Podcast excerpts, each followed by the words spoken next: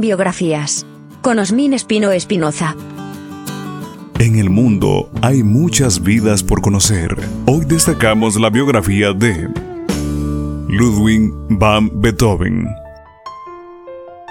compositor alemán las evidentes cualidades musicales que Beethoven demostró desde su infancia convencieron a su padre para cultivar el talento de quien, con el tiempo, se convertiría en uno de los más grandes compositores de la historia de la música. Su verdadera vocación se inició hacia 1779, cuando tuvo como maestro al organista Christian Gottlob Neff, quien le abrió sus perspectivas musicales al ponerlo en contacto con las creaciones de Bach, músico admirado por Beethoven. Su carrera que había comenzado a proporcionarle frutos y satisfacciones, se vio violentamente entorpecida por una alteración en su sentido del oído, que empezó a hacer mella en su salud en el año 1796 y que años después, en 1815, lo dejaría totalmente sordo. Sin embargo, este excelente maestro continuó con su actividad creativa a pesar de semejante limitación. Su fe en el talento que poseía y la confianza en sí mismo lo llevaron a su tercera etapa creativa,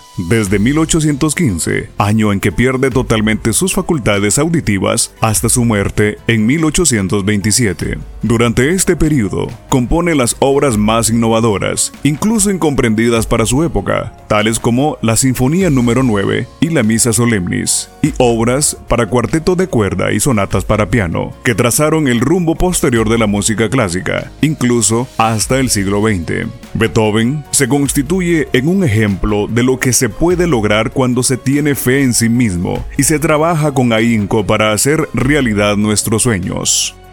Para conocer más vidas como esta, les dejo la invitación para seguirme en mis redes sociales, en Facebook, en Instagram y en Twitter. Me encuentran como Osmin Espino Espinosa. También se pueden suscribir a mi canal de YouTube para ver más contenido como este. Hasta luego.